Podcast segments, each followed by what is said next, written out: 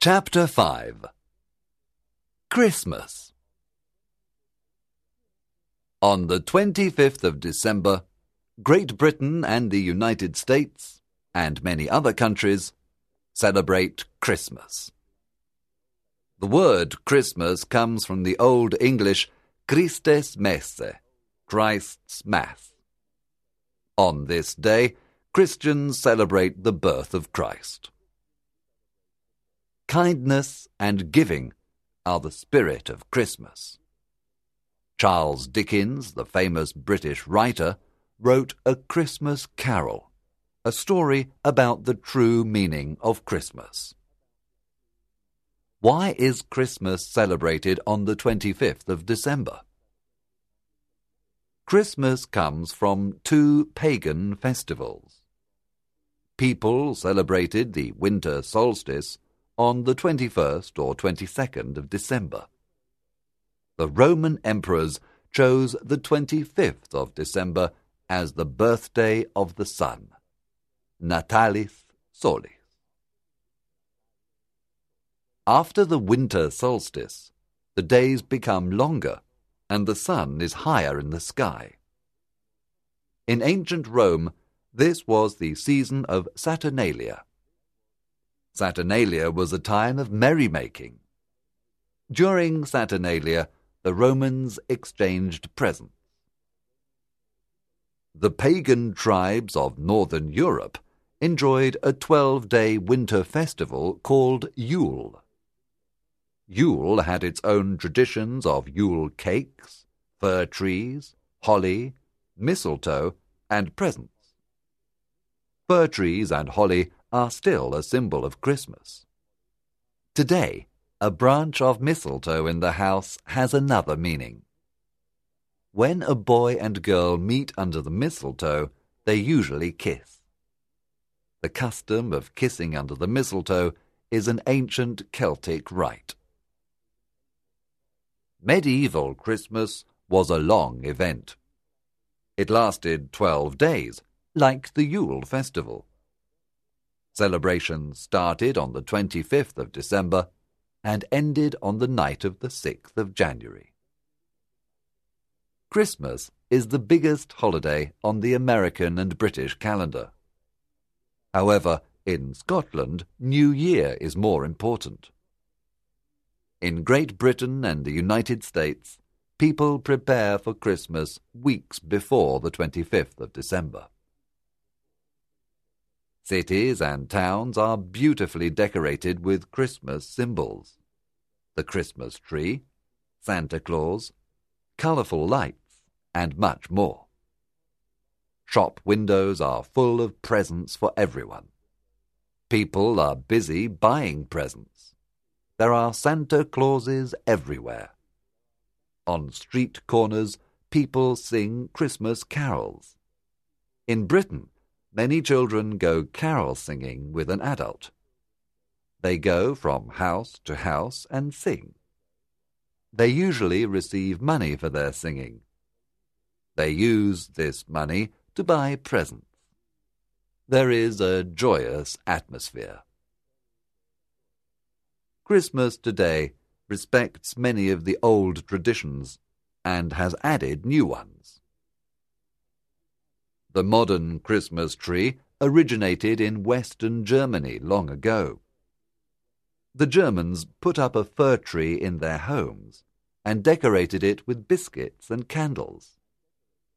German settlers took this tradition to North America in the 17th century. By the 19th century, Christmas trees were very popular in the United States. In Britain, the Christmas tree became popular after 1840. The German Prince Albert, Queen Victoria's husband, took the Christmas tree to the British royal family. Soon the Christmas tree became popular all over Great Britain. There is a big tree every year in Trafalgar Square, London. Today, America's most famous Christmas tree is in the Rockefeller Center, New York City. The Empire State Building in New York City is one of the tallest buildings in the world. At Christmas, the top of the building is illuminated with red and green lights. Today, almost every Christian family has a decorated Christmas tree at home or in the garden. Some families put up the tree on Christmas Eve, and others put it up at the beginning of December. Many families put a nativity scene under the Christmas tree. St. Francis of Assisi created the first nativity scene in the 1200s. Many Americans wear Christmas clothes during the Christmas season. These are clothes with Christmas colors and symbols. Christmas crackers are an old tradition. They were invented in London. Two people pull the cracker until it bangs and opens. Inside, there is usually a small present, a paper hat, and a joke.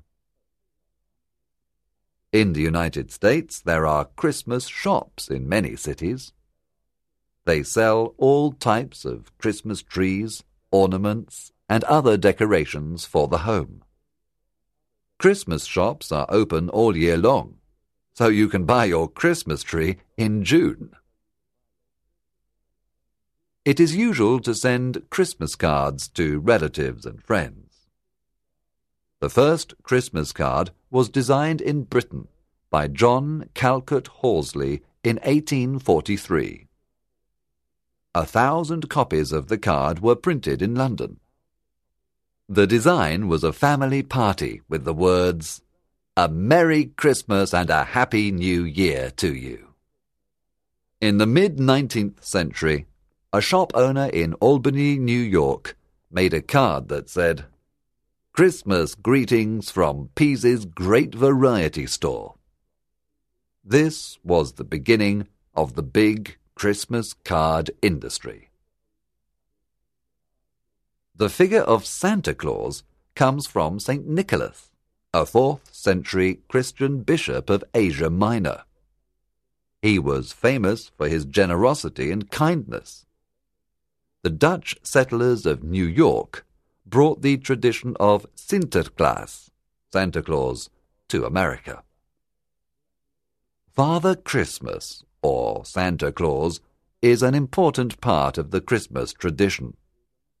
Children write letters to him and ask for special presents. Today we see Santa Claus as an old man with a white beard, dressed in a red suit. He drives a sleigh pulled by reindeer and comes down the chimney with toys for the children. This image of Santa Claus was created by the American cartoonist Thomas Nast in 1863. American and British children put out a stocking on Christmas Eve because they hope to receive presents from Santa Claus. Then they go to bed early because they want Santa Claus to come. Many Christians go to church services at midnight, and others go on Christmas morning. Christmas presents are usually opened on Christmas morning. After Christmas dinner, many families listen to the traditional Queen's speech in Britain and watch special Christmas television programs. Children play with their new toys. In Britain, some people go for a Christmas Day swim in the sea or in a lake. In Hyde Park in London, some courageous people swim in the Serpentine.